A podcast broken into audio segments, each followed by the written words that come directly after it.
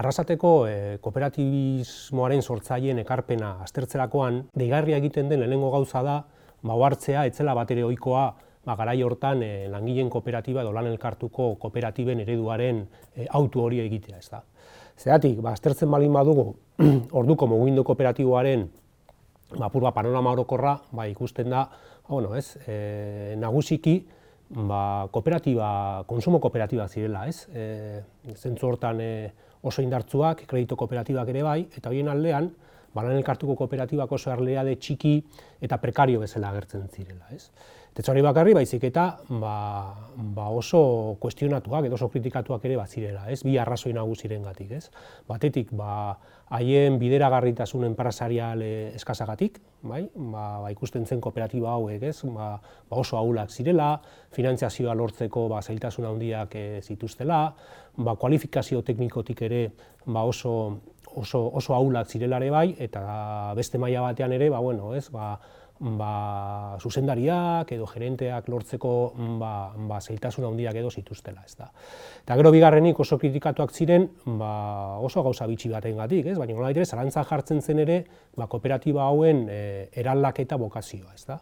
Oinarrian e, e, ikusten zena zen ba, bueno, ez? oso kooperatiba e, txikiak zirela, e, langile gutxi batzuen e, nola ere proiektua zena, askotan oso irabazi asmoaren bila, ez, e, zebiltzala, eta ba, ondorioz, ba, ba, bukatzen zuten nolabait ere, ba, oso kooperatiba esklusiboak izaten, eta bukaera nolabait ere, ba, ba, espiritu kapitalistaretik nolabait ere, ba, oso, oso guztiak, ez da. E, kontestu hori e, ikusita, bai, bai aipatu daiteke, ba, bueno, ez, e, sortzaileen ekarpen nagusienetakoa bai izan zela, ba, bueno, lan, lan elkartuko kooperatiben e, oinarriak jartzearena, ez da.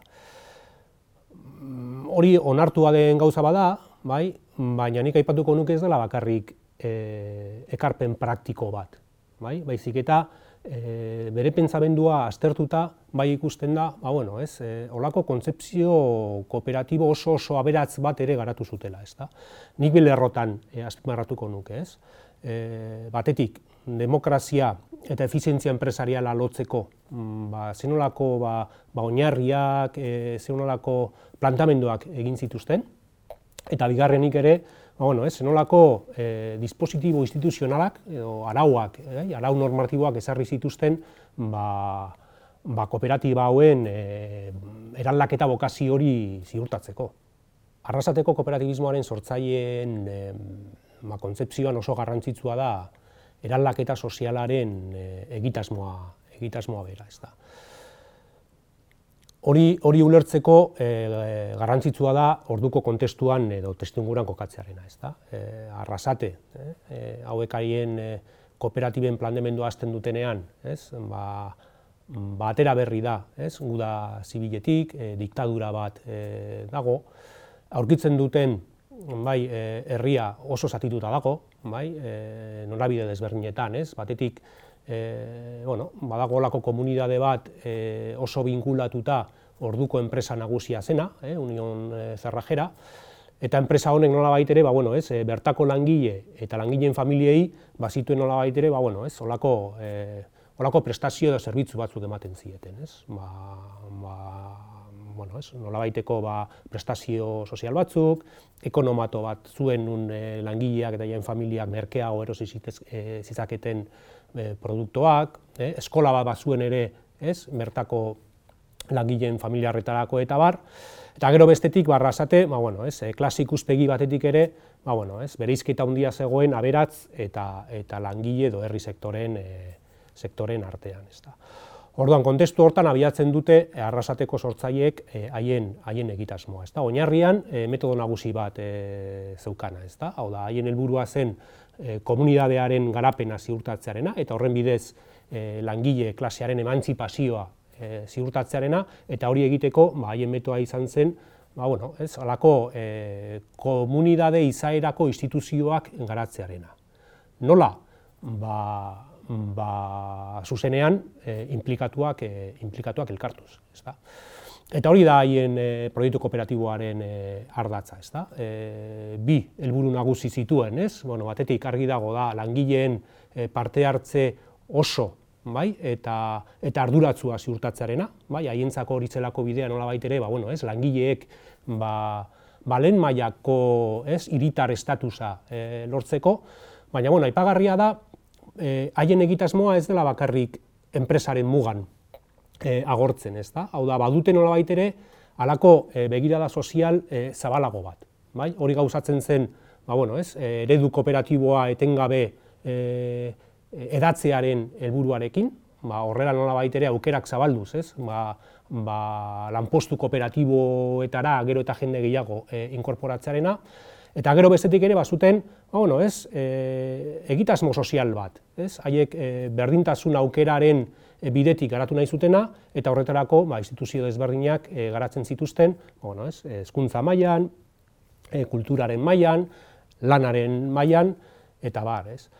Eta gero esango nuke azkenik badutela alako e, bueno, ez, e, egitasmo edo begirada utopiko bat. Bai? E, haien asmoa, bai? eta testuetan ere hola, e, hola gertzen da adirazita, ba, bazen e, sistema kapitalista bera gainditzearena, bai? baino era berean ere e, korronte marxista batzuk ez, e, defendatzen zuten ba, estatu zentralista, e, zentralista eta nola baitere, ba, bueno, ez despersonalizante hori nola baitere, ba, alternatiba hortan e, jauzi gabe ez da.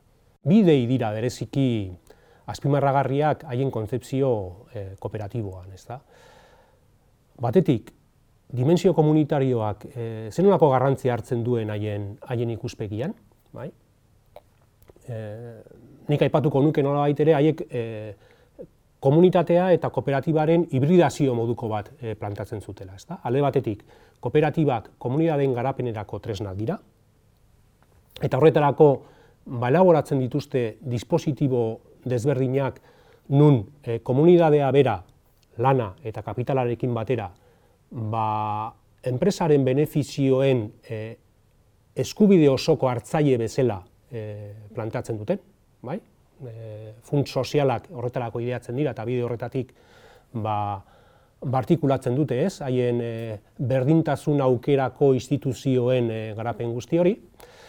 Eta gero, ordainetan edo korrespondentzian, espero dutena da, nola baitere, komunidadea ere mobilizatuko dela eta implikatuko dela e, kooperatiben e, bilakaera hori ziurtatzeko. Nola, ba, nagusiki, e, aurrezkia eta haien hezkuntzaren bidez e, kualifikazioa kooperatibei e, aportatuta, ez da.